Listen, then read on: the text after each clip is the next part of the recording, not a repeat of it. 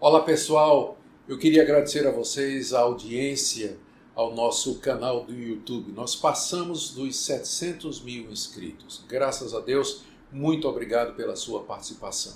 No nosso canal, nós temos mais de 1.200 vídeos com aulas, com pregações, ah, respostas a perguntas que as pessoas nos fazem.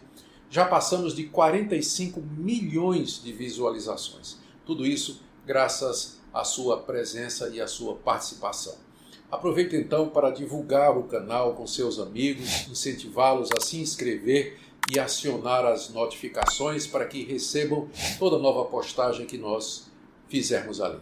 Desde já, muito obrigado mais uma vez, que Deus abençoe sua vida. Queridos, vamos abrir a palavra de Deus na carta de Paulo aos Coríntios, capítulo 14 Façamos a leitura do verso 1 até o verso 17. Estamos progredindo na exposição dessa carta. Faltam 14, 15, 16, três capítulos para a gente terminar, não é? E depois estamos orando para ver o que é que nós vamos expor. Os candidatos são o livro de Atos ou o livro de Apocalipse, estamos vendo aqui. Mas quem sabe a gente abre uma caixinha de perguntas, né, para fazer essa. 1 Coríntios 14, de 1 a 17. Palavras do apóstolo Paulo, palavras inspiradas por Deus. Sigam o amor e procurem com zelo os dons espirituais, principalmente o de profetizar. Pois quem fala em línguas não fala para pessoas, mas fala para Deus. Ninguém o entende, pois por meio do Espírito fala mistérios. Mas o que profetiza fala para as pessoas, edificando, exortando e consolando. O que fala em línguas a si mesmo edifica, mas o que profetiza edifica a igreja. Eu quero que vocês todos falem em línguas, mas muito mais que profetizem, pois quem profetiza é superior ao que fala em línguas, a não ser que as interprete para que a igreja receba a edificação. E agora, irmãos, se eu for até aí falando em línguas, que proveito vocês terão se eu não falar por meio de revelação, de conhecimento, de profecia ou de doutrina? É assim com instrumentos inanimados, como a flauta ou a harpa, quando emitem sons. Se não emitirem sons bem, bem distintos, como se poderá reconhecer o que se toca na flauta ou na harpa? Pois também, se a trombeta der som incerto, quem se preparará para a batalha? Assim também vocês, se com a língua não disserem palavras compreensíveis, como se entenderá o que é dito? Porque vocês estarão como que falando ao vento. Há, sem dúvida, muitos tipos de vozes no mundo e nenhuma delas é sem sentido. Mas se eu não entender o significado da voz, serei estrangeiro para aquele que fala e ele será estrangeiro para mim. Assim também vocês, visto que desejam dons espirituais, procurem progredir para a edificação da igreja. Por isso, quem fala em línguas, ore para que as possa interpretar. Porque se eu orar em línguas, meu espírito de fato ora, mas minha mente fica infrutífera. Que farei então? Vou orar com o espírito, mas também vou orar com a mente. Vou cantar com o espírito, mas também vou cantar com a mente. Se você louvar apenas em espírito, como o não instruído poderá dizer o amém depois da oração de agradecimento que você fez? Porque ele não entende o que você diz. A sua oração de agradecimento pode ser muito boa, mas o outro não é edificado. Até aqui, queridos, a leitura da palavra de Deus. Nós vamos orar mais uma vez, pedindo a iluminação do Espírito Santo para a compreensão desse texto da Escritura. Sim, nosso Deus, nós queremos fazer o que é certo, te damos graças pelos dons espirituais, queremos usá-los da maneira correta. Nós queremos ter as prioridades certas, nós queremos te oferecer um culto que é conforme o teu coração. Por isso, nos instrua, nos ajude nessa área tão difícil, nessa área complexa nessa área que tem provocado tanta polêmica. Dá-nos humildade para entender os pontos de, vistas, de vista diferentes, ó oh Deus, e discernir o que de fato tua palavra está nos dizendo. É o que pedimos em nome de Jesus. Amém. Queridos, na mensagem anterior, o apóstolo Paulo estava instruindo a igreja de Corinto naquilo que ele chamou de um caminho mais excelente ele, desde o capítulo 12, vinha falando a respeito dos dons espirituais, o que é que eles são, para que é que eles servem e de que maneira eles deveriam ser utilizados na igreja. Mas havia um caminho mais excelente do que os dons espirituais, ainda os dons que são considerados indispensáveis e que são mais importantes na vida da igreja. E esse caminho é o caminho do amor. O apóstolo Paulo, então, no capítulo 13, que é uma espécie de parênteses, parênteses no que ele vem dizendo até agora, ele fala a respeito do amor como sendo mais importante do que os dons, a ponto de que você pode ter os dons mais extraordinários na medida mais elevada, contudo, sem o amor, eh, isso de nada vale. O amor também resolveria todos os problemas da igreja, porque o amor não se exalta, o amor não se ressente do mal, o amor busca o bem dos outros, o amor não se envaidece, e uma série de outras virtudes associadas com o amor. E por último, ele diz que o amor permanece para sempre, enquanto que os dons espirituais, eles fazem parte da realidade da igreja, da igreja militante, da igreja aqui nesse mundo. Mas na vinda do Senhor Jesus e com a glorificação da sua igreja, a ressurreição dos mortos, os dons não serão mais necessários, mas o amor haverá de continuar para sempre. Ou seja, a igreja deveria focar naquilo que é mais importante, buscar o amor, ser uma igreja cheia do amor de Deus. Isso é mais importante do que ser uma igreja cheia de dons extraordinários.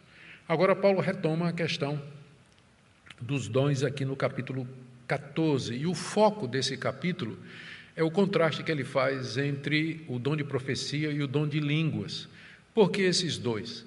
Porque eram os dons prediletos da igreja de Corinto. Eram os dons que recebiam maior destaque durante o culto. Eram os dons que os coríntios buscavam com zelo e queriam, todos queriam exercitar esses dons. É, pelo que nós eh, já temos visto até agora, aparentemente, durante o culto na igreja de Corinto, Muitos profetas se levantavam ao mesmo tempo, dizendo que tinha uma palavra da parte de Deus, e alguns estavam sendo inconvenientes, inclusive, pelo que nós já vimos no capítulo 12, de 1 até o verso 3, profetas que estavam chamando Jesus de anátema. Também pessoas falando em línguas, muitas falando em línguas ao mesmo tempo, sem interpretação.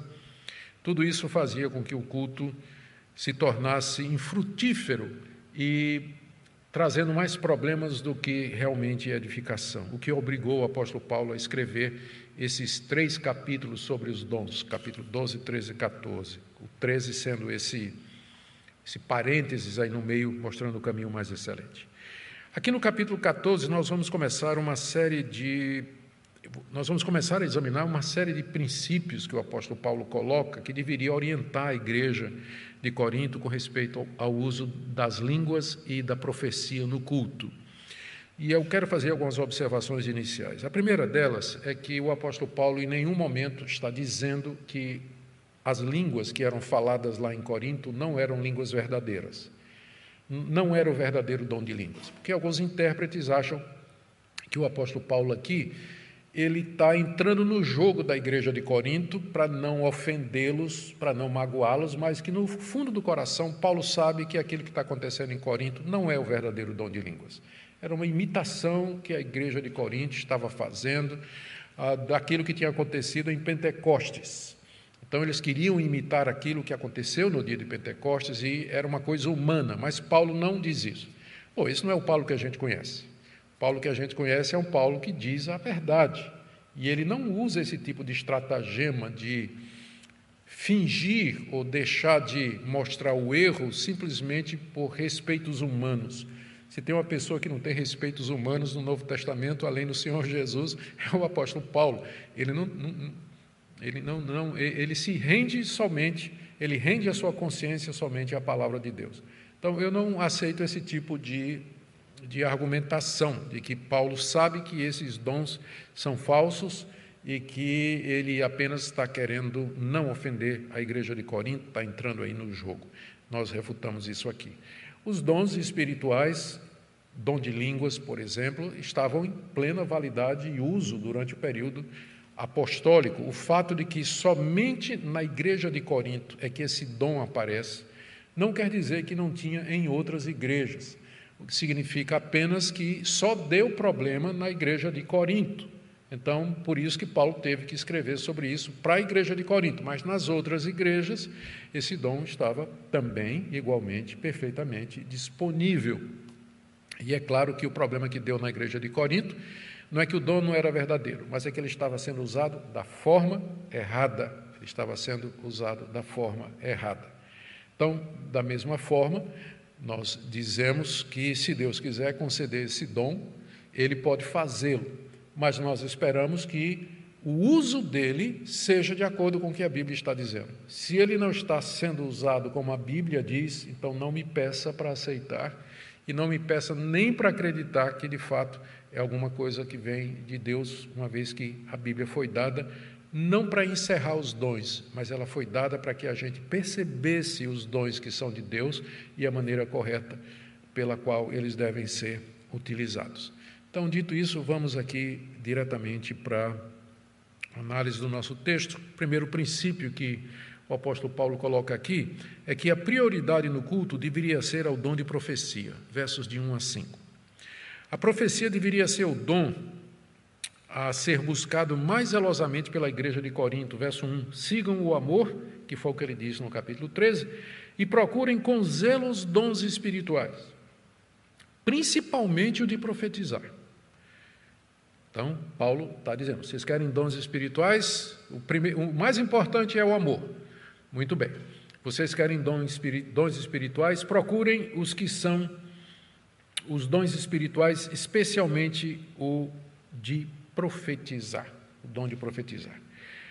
Eu daqui a pouco eu vou mostrar o que é que Paulo quer dizer com esse dom, mas nós vamos seguir aqui a linha do texto, tá certo? Vamos seguir a linha de raciocínio do texto, porque a partir aí dessa declaração, ele vai dizer por que é que o dom de profetizar deveria ter prioridade na igreja em vez do dom de línguas. Por que, é que a gente deveria dar prioridade a profetizar em vez de falar em línguas na igreja? E o primeiro argumento está aí no verso 2. Pois, né, o pois introduz a explicação. Ele diz: a línguas, é, é, profecia é o mais importante e deve ser buscado. E aí ele vai dar os motivos. O primeiro está aí no verso 2. E o primeiro motivo é esse, porque quem fala em línguas fala a Deus, mas quem profetiza fala aos homens. E no culto, o que interessa é, o que está acima de tudo é a edificação da igreja. Para a gente entender esse argumento do apóstolo Paulo aqui, a gente tem que entender a preocupação dele com a edificação da igreja durante o culto. Embora muita gente pode ter outras prioridades e outras visões de culto, mas a visão do Novo Testamento é que aquele momento em que nós nos reunimos como igreja, nós temos como objetivo, sem dúvida, glorificar ao nosso Deus, mas sermos edificados na sua vontade. Edificar significa crescer, aprender mais, ter um conhecimento mais profundo, corrigir os nossos erros, aprimorar aquilo que a gente sabe a respeito de Deus e da vida cristã, é isso que significa edificar. E a edificação é alguma coisa que passa pelo entendimento. Para que você seja edificado, você tem que entender, você tem que entender quem é Deus, você tem que entender o que é a Bíblia, você tem que entender quem é o Senhor Jesus, o que é que ele fez, o que é o Evangelho, que você é um pecador, você precisa de graça, você tem que entender como se relacionar com as outras pessoas, como se relacionar com uma cultura. Para que haja edificação, tem que haver entendimento, e entendimento passa pela mente. Para que a sua mente seja edificada, você precisa entender as coisas. Por isso que doutrina é importante, por isso que teologia é importante, por isso que instrução é importante, e é por isso que Paulo diz que a profecia é superior a línguas na igreja, porque quem fala em línguas, ele ninguém entende ele, ninguém entende o que ele está dizendo. Então ele tá, só tem uma pessoa no culto que está entendendo o que ele está dizendo, Deus. Então, nesse sentido, quem fala em línguas está falando somente a Deus, mas quem profetiza, ele está falando na língua do povo, e portanto ele edifica a igreja toda. Por isso, a prioridade no culto tem que ser para a profecia, porque a finalidade do culto é edificar a igreja, e a profecia edifica, línguas não. Línguas, você está falando com Deus, a não ser que a língua seja interpretada. Aí ela vai trazer edificação. O conteúdo da, das línguas, do que foi falado, vai trazer edificação para a igreja. Mas as línguas não interpretadas, elas não edificam a igreja, porque a igreja não entende o que está sendo dito. É o ponto de Paulo aqui. No verso 2: Quem fala em línguas não fala para as pessoas, mas para Deus. Por quê? Pois ninguém o entende. e por meio do Espírito ele fala mistérios. Vamos entender aqui o que é que significa falar mistérios. Essa expressão tem sido entendida popularmente que quem fala em línguas está falando com Deus das coisas misteriosas de Deus, daquelas coisas secretas que Deus não revelou e deixou para revelar somente aos espirituais e aqueles que têm um nível muito profundo de comunhão e de proximidade com Deus. Mas, na verdade, se eu começasse a falar em holandês aqui, eu sou casado com uma holandesa, parte do meu doutorado foi feito na Holanda, eu teria condições de falar um pouquinho, já está enferrujado. Mas vamos imaginar que eu chegasse aqui e começasse a expor isso aqui em holandês para vocês. Mistério, irmão, não é não? Estou falando mistério. Por que, que, é mistério? Não é porque é alguma coisa extraordinária, oculta que Deus está revelando. É porque você não entende o que está sendo dito. É por isso que é mistério. Então, quem fala em línguas, ele fala coisas misteriosas para a audiência, porque a audiência não está entendendo nada do que ele está dizendo. Então, nesse ponto, profecia é superior. Veja como ele faz o contraste aqui no verso 3. No 2 ele diz: Ninguém entende por meio do Espírito, ele fala mistério. Pelo Espírito Santo, ele está falando, louvando a Deus no idioma que ele nunca aprendeu antes. Na igreja de Corinto, todo mundo falava grego. Essa era a língua do, da cultura daquela época, era a língua do Império Romano. Mas tinha gente de, de, de, de outras regiões onde tinham determinados dialetos, mas a língua era grega. Se de repente alguém se levantasse falando em hebraico, se não tivesse judeus ali, ninguém ia entender nada. Ninguém ia entender nada. A pessoa que nunca tinha, um corinto, que não, que não era nem judeu, de repente louvando a Deus em hebraico, o que ele estava dizendo era mistério para a comunidade toda. Mas, agora veja o contraste aqui no verso 3. O que profetiza, ele fala para as pessoas. Ele está falando no idioma que todo mundo, os profetas eh, de Corinto, eles falavam em grego, que era a língua que todo mundo entendia. O que fala, o que profetiza, fala para as pessoas. Agora, eu queria que você prestasse atenção aqui. Edificando, exortando e consolando. Esse é provavelmente o texto do Novo Testamento mais claro sobre o que é a profecia neotestamentária. E parece muito com pregação, não é verdade? Porque o que é que edifica, exorta e consola? O profeta edifica, exorta e consola. Então, para mim, como eu disse, essa passagem tem uma importância muito grande, porque ela revela o que é que a profecia nas igrejas do Novo Testamento ela produzia? Ela produzia edificação, exortação e consolação.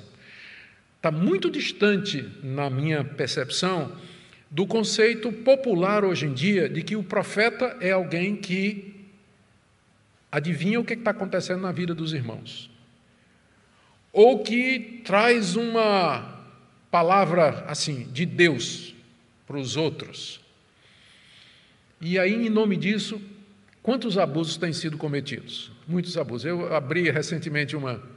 Eu abri, aliás, não. Eu creio que foi no Perguntar Não Ofende. Fizeram uma pergunta que eu disse: Eu não vou responder, não, mas aí eu, eu vou, porque eu tenho certeza que isso acontece muito. A pergunta era de uma moça que ela dizia o seguinte: Eu recebi uma promessa de que eu vou casar com um homem, só que ele está casado. O que é que o senhor acha disso? Né? E no texto da pergunta ela diz que recebeu essa profecia na igreja dela. Alguém profetizou para ela: está vendo aquele homem ali? Ele é casado, mas você vai casar com ele. Um profeta se levantou e disse isso. Sério, gente. Sério. Agora, eu sei que tem muitos irmãos de igrejas pentecostais, eh, especialmente o pentecostalismo clássico, que aborrecem esse tipo de coisa. Eles vão dizer na hora: isso aí não, isso aí também não, isso é um abuso. Mas, infelizmente, existe isso mais do que a gente gostaria que existisse em algumas igrejas. Esse tipo de que a gente chama de profetada, né? Não é profecia, é profetada. Profetada. O profeta, ele edifica, ele exorta e ele consola. E se tem uma coisa que faz isso na igreja, é o ensino bíblico. O profeta era alguém que falava a palavra de Deus nas igrejas. A diferença dele para o mestre é que o mestre fazia isso regularmente, mas o profeta, ele falava pelo impulso de Deus. Deus falava ao coração dele, Deus tinha uma palavra para ele, um peso para ele, e ele trazia essa palavra de exortação, de arrependimento, de consolo, de instrução. Os profetas foram os primeiros grandes teólogos das igrejas, porque eles traziam essa palavra, explicando a palavra de Deus, aplicando ao coração, como os profetas do Antigo Testamento. Dê uma olhada no livro do profeta Isaías, se você já não leu, leia. Dos seus 66 capítulos, a maior parte do livro do profeta Isaías é Isaías exortando, chamando a nação de Israel ao arrependimento. Aqui e acolá é que ele prediz o que é que Deus vai fazer no futuro. Mas a maior parte da atividade profética é exortação, chamada ao arrependimento, instrução e consolo. Aqui, ó, outro exemplo disso. Abra aí sua Bíblia em Atos, capítulo 15. Atos capítulo 15. Depois da decisão do concílio de Jerusalém, a respeito da entrada dos gentios na igreja, os, os apóstolos e presbíteros escreveram uma carta que era para ser lida em todas as igrejas. E era a decisão do concílio de Jerusalém. E o apóstolo Paulo e seus companheiros voltaram para Antioquia e entregaram essa carta a todas as igrejas. E aí diz aí, ó, no capítulo 15, a partir do verso 30, os que foram enviados partiram para Antioquia e, tendo reunido a comunidade, entregaram a carta. Quando a leram, ficaram muito alegres pelo consolo recebido. Judas e Silas, que eram também profetas, consolaram os irmãos com muitos conselhos e os fortaleceram. Judas e Silas eram profetas. E o que é que eles fizeram lá? Eles fortaleceram os irmãos através de quê? Muitos conselhos, instrução, orientação a partir da palavra de Deus. É claro, havia profetas, na verdade, só há um profeta no Novo Testamento que fez alguma coisa parecida com os profetas do Antigo Testamento, que foi o profeta Ágabo, que duas vezes ele profetiza aquilo que haveria de acontecer na vida do apóstolo Paulo. Primeiro, uma fome em Jerusalém, para a qual que serviu de motivo para o apóstolo Paulo ir para Jerusalém para se encontrar com os demais apóstolos. E a segunda profecia foi a respeito da prisão de Paulo em Jerusalém e sua ida para Roma. Era um profeta que Deus enviou para dizer ao seu servo, o apóstolo Paulo, o que é que haveria de acontecer com ele, lembrando o momento excepcional da história bíblica, que é esse período em que os apóstolos ainda estavam vivos. Tirando esse caso que está ligado à vida do apóstolo Paulo, você vê que o ministério regular dos profetas nas igrejas era exortar a igreja, instruir a igreja, consolar com muitos conselhos e trazendo a palavra de Deus. Por isso que o apóstolo Paulo diz: quem fala em línguas, ele está falando com Deus, mas o profeta, ele edifica a igreja, ele traz uma palavra para a igreja. Então, deveria dar prioridade à profecia em primeiro lugar, porque quem fala em línguas fala a Deus e quem profetiza fala aos homens. Segundo motivo pelo qual a profecia é superior a línguas não interpretadas é porque quem fala em línguas se edifica a si mesmo, mas quem profetiza edifica a igreja. Verso 4, que fala em línguas a si mesmo edifica, exatamente como eu disse, não é? Citei literalmente aqui o versículo. Quem fala em línguas a si mesmo se edifica. Essa edificação aqui ela pode ser entendida de duas maneiras. Primeiro, ah, eu vou, tem a interpretação de John Stott, que se tornou muito popular, de que Paulo está sendo irônico aqui. Olha, quem, quem, quem fala em línguas edifica-se a si mesmo. Não vejo ironia nenhuma aqui. Ah, eu creio que o tipo, Paulo está falando de dois tipos de edificação. Eu vou dar um exemplo para vocês. Quando, terminar, quando eu terminar de pregar aqui hoje à noite, que eu saí por ali, Pode ser que nenhum de vocês foi edificado. É possível que eu faça um serviço tão ruim que ninguém foi edificado. Mas eu saber que eu estou aqui e que eu estou sendo usado por Deus para instruir vocês e trazer a palavra dele, ainda que sem resultado nenhum, isso vai ser uma edificação para mim. Quando você usa o dom que Deus lhe deu, você se sente bem. É nesse sentido que você é edificado, você se sente útil. Quem fala em línguas edifica a si mesmo não está edificando mais ninguém. Paulo acabou de dizer isso no verso anterior. Mas quem profetiza edifica a igreja toda. Por isso, quem profetiza é superior a quem fala em línguas e deve receber prioridade no culto. O terceiro argumento de Paulo, eu já mencionei, está aí no verso 5. Eu quero que todos vocês falem línguas, mas muito mais que profetizem, pois quem profetiza é superior ao que fala em línguas, a não ser que as interprete para que a igreja receba edificação. Por que, que o, quem profetiza é superior a quem fala em línguas? Exatamente por esse ponto aqui, por conta do foco na edificação. Se o alvo de nós estarmos juntos é a edificação dos irmãos, que vocês cresçam, que vocês aprendam, que sejam exortados, orientados, consolados na palavra de Deus, então deve-se dar prioridade àquilo no culto que produz isso. Então, o que é que produz isso no culto? Cânticos espirituais de bom conteúdo edificam a igreja, se forem cantados em português, né? Mas aí se já vem no meio, lá, lá, lá, lá, lá, lá, lá, lá, lá, não é? aquelas coisas, aquelas pontes, não é? Já não tem edificação nenhuma. Pastor Luciano concorda comigo, tenho certeza, ele está ali, concorda comigo. Então, tem que ser numa língua compreensível. Ah, teatro. Teatro no culto. Dança no culto. Em que é que isso vai. Como é que alguém dança a justificação pela fé? Como é que eu ensino a justificação pela fé dançando? É complicado, né? Parece que palavras servem melhor para isso. Quando, durante a Idade Média, ah, os teólogos católicos tiveram a brilhante ideia de introduzir na igreja primeiras imagens dos santos, porque eles diziam o seguinte: o povo é ignorante, o povo não entende a pregação.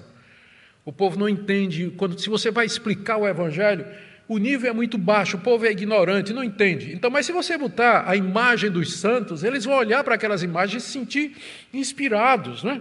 Vão se sentir inspirados, vão querer seguir o exemplo, aquilo vai ser um motivo para querer viver uma vida santa. Aí colocaram as imagens dos santos. Depois disseram, mas se botar a imagem de Jesus é melhor ainda, porque eles vão olhar Jesus pendurado na cruz, eles vão entender que Jesus morreu por eles e toma imagem de Cristo pendurado na cruz nas igrejas. O que é que deu? O povo começou a adorar aquelas imagens, né, que a princípio não foram colocadas para serem adoradas, foram colocadas didaticamente, como um meio de instrução. Mas o coração humano a gente conhece. E o resultado é que o pessoal, não demorou muito, o pessoal já estava rezando para as imagens e fazendo promessa para as imagens e por aí vai. Seguindo o mesmo argumento, eles disseram: esse povo não sabe nem cantar.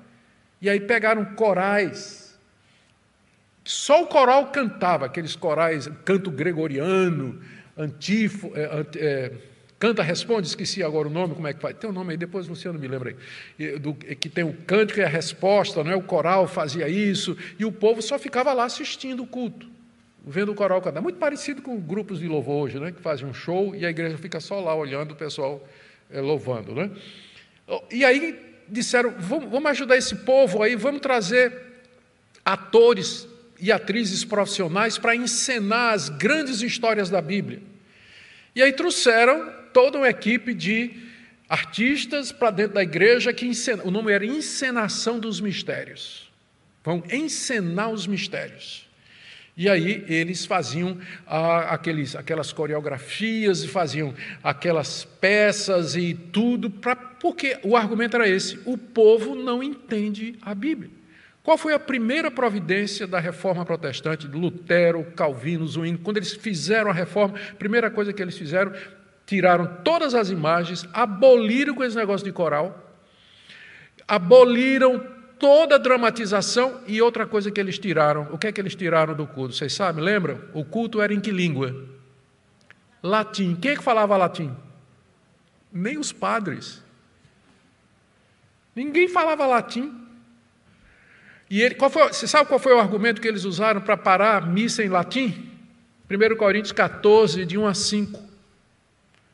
A igreja tem que ser edificada, e só edifica a igreja aquilo que é inteligível. O que não puder ser entendido não edifica a igreja. E foi quando o culto começou a ser simples na língua vernácula, na língua do povo. Por isso que eles correram para traduzir a Bíblia, Wycliffe para traduzir para o inglês, Lutero fez a primeira tradução do alemão poucos anos depois da reforma. E aí saiu, traduzindo para o francês, para o holandês, porque ninguém lia a Bíblia. Mas o argumento era esse. O povo não entende. O povo não entende a Bíblia, é muito, muito complexa. E os reformadores disseram: não, é a palavra de Deus, tem que estar na mão do povo mesmo, e tem que pregar de uma maneira que o povo entenda. Tem que falar na língua do povo. Por isso, então, e, e, e tudo isso é baseado nesse primeiro argumento aqui.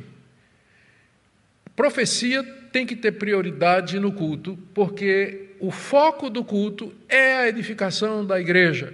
E só pode haver edificação se houver entendimento. Se não tiver compreensão, você entra no culto, pergunta: Irmã, gostou do culto? Ah, foi uma maravilha. A senhora entendeu o que o pastor falou? Não entendi uma palavra, mas me senti tão bem. A irmãzinha vai voltar para casa se sentindo bem, mas edificada ela não foi. Não é verdade? Às vezes o pastor também, ele fala para a girafa, né? Quando o nosso povo está um pouquinho mais embaixo, mas o pastor às vezes está falando para as girafas, né? Com a cabeça lá, aquela linguagem. Tem pastor que você tem que ficar acompanhando no dicionário, né? O que é que ele está querendo falar? Ele pensa que erudição é falar difícil. É muito mais difícil falar fácil. Garanto para vocês. Bom, agora vamos para o segundo argumento do apóstolo Paulo está aí do verso 6 até o verso 12, é que línguas não interpretadas não aproveitam para a igreja. Já está implícito, mas ele reforça.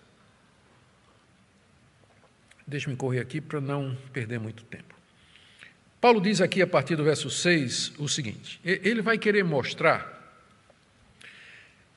Um, ele, ele vai querer mostrar à igreja de Corinto a inutilidade dele chegar na igreja ele imagina isso. Imagina que eu, eu esteja aí na igreja, eu chegue na igreja e eu comece a pregar em línguas, ou ensinar em línguas, em línguas que vocês não entendem. Qual o proveito disso? Ele dá três exemplos de situações em que a falta de entendimento traz um prejuízo enorme. E depois ele usa mais três argumentos tirados do culto. Então vamos seguir o que ele está dizendo aqui. O foco é esse aqui. Ele vai explicar por que é que línguas sem interpretação elas não aproveitam para a igreja. Não aproveitam. Então, é o que ele diz aqui. Primeiro, o exemplo dele, verso 6. E agora, irmãos, se eu for até aí, falando em línguas, que proveito vocês terão se eu não falar por meio de revelação, de conhecimento, de profecia ou de doutrina? A pergunta dele é muito simples. Paulo era a pessoa provavelmente mais capacitada no século I nas coisas de Deus. Não somente por conta da educação que ele teve, no meio judaico, o conhecimento que ele tinha do mundo romano e na instrução que ele recebeu na cultura grega. Mas a teologia de Paulo, a profundidade dele, as revelações que ele recebeu de Deus faziam de Paulo a pessoa mais completa em termos de ensino do evangelho que você podia achar no primeiro século.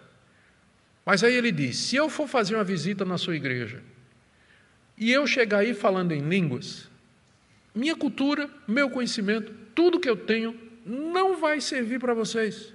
Não vai adiantar absolutamente nada. De que é que adianta? Ele pergunta aqui, não é?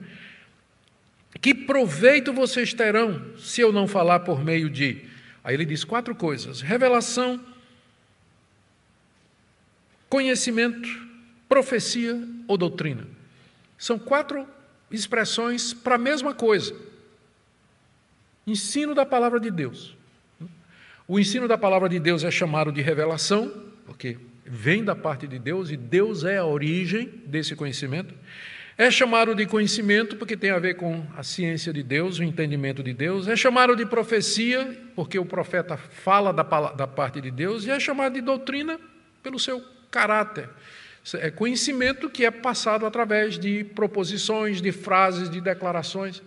Ele está falando da pregação. o que é que ele está dizendo? Se eu chegar aí e eu não falar com vocês, profetizando, doutrinando, trazendo revelação da parte de Deus e trazendo conhecimento de Deus, se eu chegar falando em línguas, não adianta nada. Para que, eu, que meu conhecimento ajude vocês, eu tenho que trazer doutrina, revelação, conhecimento e profecia. Então, línguas não transmitem teologia. Já ficou claro, né? Já ficou claro aqui. As línguas não são o meio pelo qual a igreja é edificada, a não ser que seja interpretada, que não era o que estava acontecendo na igreja de Corinto. Aí ele vai dar três exemplos. O primeiro é da orquestra desafinada, verso 7. É assim como instrumentos inanimados como flauta, harpa, quando emitem sons. Se não emitirem sons bem distintos, como se poderá conhecer o que se toca na flauta ou na harpa? Vocês todos foram muito edificados e abençoados com o pastor Luciano tocando violão e o Nino tocando violino. Maravilhoso, não foi? Uma harmonia, os dois combinando, coisa linda, linda, linda. Agora imagine que os dois estivessem completamente desencontrados, cada um tocando uma nota. Vocês não iam ser capazes de discernir nem que música eles estavam tocando. Se os instrumentos não derem um som bem exato, como é que você vai conhecer o que é está sendo tocado? Estão vendo a analogia de Paulo? Se você está falando em línguas e eu não estou entendendo, é a mesma coisa de uma orquestra desafinada. Eu nem sei que música vocês estão falando, tocando. O segundo exemplo que ele dá aqui é do trombeteiro, é do corneteiro, é trombeteiro confuso. Verso 8. Pois também, se a trombeta der som incerto, quem se preparará para a batalha? Eu fiz o serviço militar quando eu era jovem, tinha 17 anos para 18 de idade, e eu me lembro que uma das primeiras coisas que a gente aprende quando entra no quartel é ordem unida. Ordem unida é a gente fazer certinho, juntos, seguir os comandos do cabo. Tinha um cabo lá, e o cabo mandava sentido, descansar, em frente, marche, virar à direita, virar à esquerda. Então a gente aprendia e fazia tudo muito uníssono, era tudo muito bonito, havia uma coreografia ali. A gente escutava o que o cabo estava dizendo e seguia as orientações. Até que um dia chegou o cabo corneteiro. Aí o sargento Silva, me lembro, baixinho assim, invocado ele, muito invocado. Ele, o, o Silva chegava e dizia assim: gente, agora vocês vão aprender a obedecer todos os comandos, mas agora ao som da corneta. Eu não me lembro mais, já faz muito tempo, né? A maioria de vocês nem era nem nascido quando eu fui para o exército. Mas era mais ou menos assim: é um toque breve e um toque longo em frente, três toques breves, parar. Um toque é, breve, dois longos, virar à esquerda, ao contrário à direita, enfim, atacar. Então, a gente tinha que ouvir o cabo corneteiro e a gente via, ouvindo o som, executar o comando. Por que, que isso era usado na infantaria? Hoje em dia eu acho que nem usa mais, né? na infantaria deve ser tudo comunicação e tal. Mas naquela época, na, na, na infantaria, por que, que era, era, isso? Porque na guerra, no meio do tiroteio, ninguém escutava a voz do comandante. O comandante então tinha que dizer para o cabo: toca, bater em retirada, porque nós estamos apanhando os inimigos. Aí imagina que o, o, o cabo lá se confunde, em vez de tocar, bater em retirada, ele toca avançar. Ou então ele, ele fica nervoso e ele, dá um, ele começa a dar ações que não representam nada. Aí os soldados vão fazer o quê? Ué, o que, é que o comandante está querendo dizer para nós? Não, não estamos entendendo nada. É a mesma coisa. Quando línguas são faladas na igreja sem interpretação, o que, é que Deus está dizendo? Quais são as ordens do comandante? Eu vou à direita, vou à esquerda, avanço, fico parado. Pastor, mas essa é uma ilustração muito pesada. Mas não sou eu, não. É o apóstolo Paulo. É por isso que é bom pregações positivas. A gente só diz o que a Bíblia está dizendo. Eu posso usar uma ilustração de fora, mas ela está ilustrando só o que é está sendo dito aqui. Não é isso que Paulo diz aqui? Vou ler de novo. Também, se a trombeta der som incerto, quem se preparará para a batalha? Terceira ilustração. Ele fala aqui de dois estrangeiros que se encontram. Verso 9: Assim também vocês, se com a língua não disserem palavra compreensível, como se entenderá o que é dito? Porque vocês estarão como que falando ao vento. Há sem dúvida muitos tipos de vozes no mundo e nenhuma delas é sem sentido. Mas se eu não entender o significado da voz, serei estrangeiro para aquele que fala, e ele será estrangeiro para mim. Assim também vocês. Tem muitos tipos de língua no mundo, linguagem, mas nenhum deles é sem sentido. Se você não der uma palavra compreensível com a língua, Paulo diz aqui no final do verso 9, você está falando como que ao vento, como aquele trombeteiro. E se você não entender o significado da voz, do idioma, do que está sendo dito, você vai ser estrangeiro para ele que fala e ele será estrangeiro para mim. Eu já viajei em muitos lugares pelo mundo e me lembro de algumas situações em que eu me encontrei que ilustrou muito bem isso aqui. É, me lembro uma vez, creio que foi num dos aeroportos uh, no, num, num, num desses países do Oriente Médio, passando só de, tá só fazendo baldeação. Eu desci no aeroporto e, de repente, cheguei no lugar, tentei me comunicar com alguém, eu creio que era um, a respeito de onde era o, a, a, porta, o portão de embarque e tudo mais, e a pessoa devia estar falando algum idioma que eu não sei o que era, e ela não entendia nenhum dos idiomas que eu estava falando. Tentei português, tentei inglês, tentei um pouquinho de holandês, que na época do meu doutorado, espanhol, todo mundo habla espanhol, né? e a pessoa não entendia absolutamente nada. Ele era estrangeiro para mim e eu estrangeiro para ele. Eu não entendi o que ele estava tentando me dizer e nem eu e nem ele entendia o que eu estava querendo dizer. Se não fosse alguém de uma dessas empresas aéreas que geralmente fala inglês, né? E que me salvou dali, eu teria perdido o voo. Mas é a mesma coisa. Quando você começa a falar em línguas na igreja, meu irmão, em vez de você me aproximar de você, você se torna estrangeiro para mim e eu estrangeiro para você porque eu não lhe entendo e se eu falar você também não me entende. Então, línguas não interpretadas, em vez de nos ajuntar como irmãos, elas nos separam, nos, faz, nos fazem estrangeiros uns para com os outros. Essas, esses são os três exemplos que Paulo dá: da orquestra, do trombeteiro e dos dois estrangeiros que falam idiomas que ninguém e um não entende o outro. Daí então ele parte para fazer algumas aplicações disso que ele está dizendo. O verso 12: Assim também vocês, visto que desejam dons espirituais, procurem progredir para a edificação da igreja. As línguas, elas só edificam se elas forem interpretadas. Então, diante disso, o que é que quem fala em língua deve fazer? Primeiro, Paulo diz aí, procure progredir para a edificação da igreja. O que é progredir aqui? É você sair de falar línguas para falar línguas interpretadas. Esse é o progresso. Procure progredir, porque do jeito que está, você não vai abençoar a igreja falando em línguas. Então, você tem que pedir a Deus que as línguas sejam interpretadas para a edificação da igreja. Então, esse é o verdadeiro progresso. Então, tem que haver um crescimento no seu ministério e na sua utilidade, porque do jeito que está, só falando em línguas, sem interpretação, você não está edificando a igreja não está edificando. Já vimos aqui, creio que o argumento é muito claro do apóstolo Paulo. Então, o que fazer? Ore para que seja interpretado. E por quê? Aí ele explica por que, que se deve orar para que as línguas que você fala sejam interpretadas. Primeiro, verso 14: Porque se eu orar em línguas, o meu espírito de fato ora, mas minha mente fica infrutífera. Interessante isso aqui, não é? O que dá a ideia de que quem está falando em línguas, ele mesmo não sabe o que é que ele está dizendo. Porque se eu orar em línguas, o meu espírito de fato ora, mas minha mente fica infrutífera. Orar em línguas é alguma coisa que acontece no âmbito do meu espírito. É o Espírito de Deus agindo no meu espírito.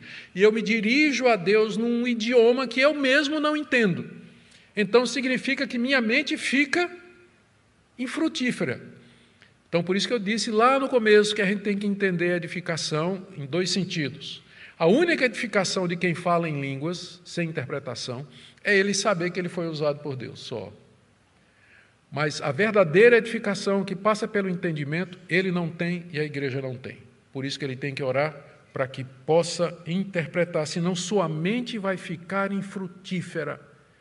A mente não vai ter fruto. Vocês já perceberam como o apóstolo Paulo está preocupado com a mente aqui?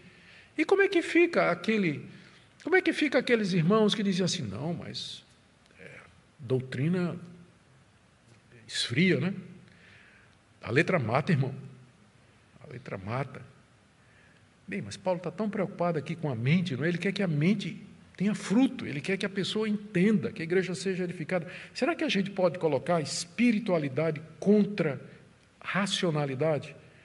Contra entendimento, contra doutrina? Será que a gente pode colocar uma coisa contra a outra? Eu acho que não. Paulo aqui está combinando as duas coisas. Ele vai dizer aqui, ó, o que eu vou fazer, verso 15? Vou orar com o espírito, sim, mas também vou orar com a mente.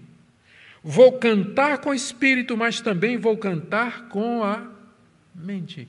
Então a gente percebe que era possível falar em línguas, orar em línguas e cantar em línguas. É isso que é chamado de orar, cantar e falar no espírito ou em espírito, sem a participação da mente.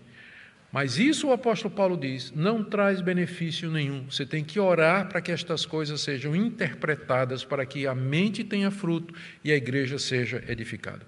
Então, essa é a primeira consequência que ele traz aqui.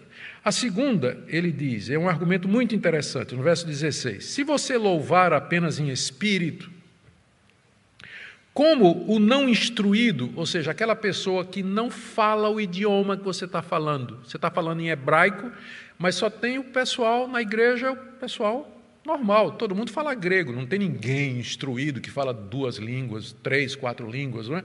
Então, o não instruído, se você está falando em, em espírito, se você louvar como espírito, como é que o não instruído, ou seja, aquela pessoa que não está entendendo o que você está dizendo, como é que ele vai dar amém depois da oração de agradecimento que você fez? Donde a gente aprende que o amém é só no final da oração.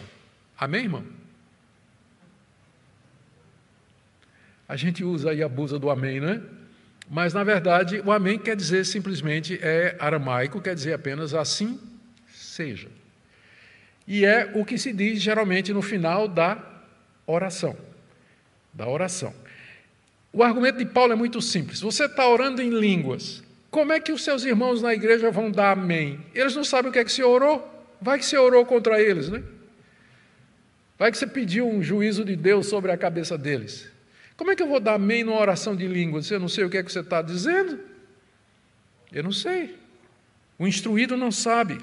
No verso 17, a sua oração de agradecimento pode até ser muito boa, mas o outro não é edificado. Veja a preocupação do apóstolo Paulo com a edificação da igreja, mais uma vez. Queridos, eu vou terminar aqui e vou tentar resumir o que a gente viu nesses dois argumentos aqui que Paulo, Paulo está usando. O que ele está querendo é mostrar para a igreja de Corinto, de uma maneira clara, lógica, uma maneira carinhosa, pastoral, que aquilo que eles estavam fazendo no culto deles não era o que Deus queria. O problema não era o dom de línguas. Como nós já vimos, Paulo não está negando o dom de línguas. Não está. O que ele está dizendo é que o dom estava sendo usado da maneira errada. Todo mundo estava falando em línguas, ao mesmo tempo e não havia interpretação. Então, qual era o proveito? Paulo está tentando levá-los a, a, pensar, não é? Qual o proveito disso para a igreja, uma vez que a edificação da igreja é o alvo do culto? E essa edificação é feita através do entendimento. É muito melhor vocês procurarem o dom de profetizar. Porque quem profetiza exorta, consola, edifica, traz conselhos e cumpre a finalidade do culto em vez de vocês darem lugar e darem tanta prioridade, tanta ênfase a falar em línguas, um dom que é um único, único dom casado, né? Ele só vale quando ele vem acompanhado de outro. É o único dom casado. Solteiro ele não, é, não vale. Só casado. Só pode línguas onde tiver interpretação. Senão não, não funciona na igreja, não serve na igreja. Aqui eu me lembrei agora de um, acho que não sei quem foi que disse, que é o único dom de pijama. Porque diz que quem fala em línguas edifica a si mesmo. Então, já que você não pode falar na igreja, vai falar sozinho no seu quarto. Né? Aí a pergunta é: o que falar sozinho no seu quarto em línguas vai edificar você? Mas isso fica para outra, outro sermão mais adiante. Então, o primeiro ponto que eu queria trazer para vocês é esse aqui. A gente tem que, no culto, priorizar aquilo que é que traz edificação para a igreja. Isso tem a ver a língua que nós falamos, tem a ver as posturas que nós temos, isso tem a ver com a programação que a gente traz para o culto, o tipo de música que a gente canta no culto. A Bíblia não deu uma liturgia para nós, para as igrejas do Novo Testamento, mas ela traz princípios de culto e de adoração, e esse princípio é muito importante. O culto é teocêntrico, mas o culto também é voltado para a edificação da comunidade. O que não contribui para a edificação da comunidade não devia fazer parte do culto. Apenas para dar um exemplo, e eu digo isso como ilustração e não como mandamento. É por isso que nas igrejas reformadas os avisos não são dados durante o culto. Porque aviso não, não, entende, não é teológico, não, não faz parte do culto. Ou a gente faz antes ou a gente faz depois, mas durante. Eu sei que a tentação de fazer aviso durante o culto é muito grande, porque é, é a hora que está todo mundo, né? Quando o culto começa, o pessoal não chegou ainda. E depois do culto, quando diz o amém, metade já, já se levanta e vai embora. Então, qual é o melhor horário para fazer aviso? No meio do culto, né? que está todo mundo ali. Só que aviso não é parte de culto. A gente tem, tem que lembrar desse tipo de coisa. Então, apenas um exemplo de como a gente tem que levar esses princípios e colocá-los em prática. E é isso aí. Se Deus quiser, na próxima segunda-feira, nós veremos mais três princípios aqui que têm a ver com o uso de línguas e profecia no culto. E partiremos para terminar o capítulo 14, se Deus quiser. Vamos ficar em pé e vamos orar, agradecendo a presença de todos. E lembrando, lembrando do que eu vou dar oportunidade para dar tempo ainda para duas ou três perguntas antes de nós sairmos. Obrigado, Senhor, pela tua palavra, nos ajuda a colocar em prática esses princípios tão importantes colocados aqui. Nos dá humildade, ó Deus, amor, reconhecimento uns para com os outros e nos ajuda a entender essas questões que têm dividido o teu povo nos dias de hoje e nos ajuda a permanecer unidos apesar de divergências. É o que nós pedimos em nome de Jesus. Amém.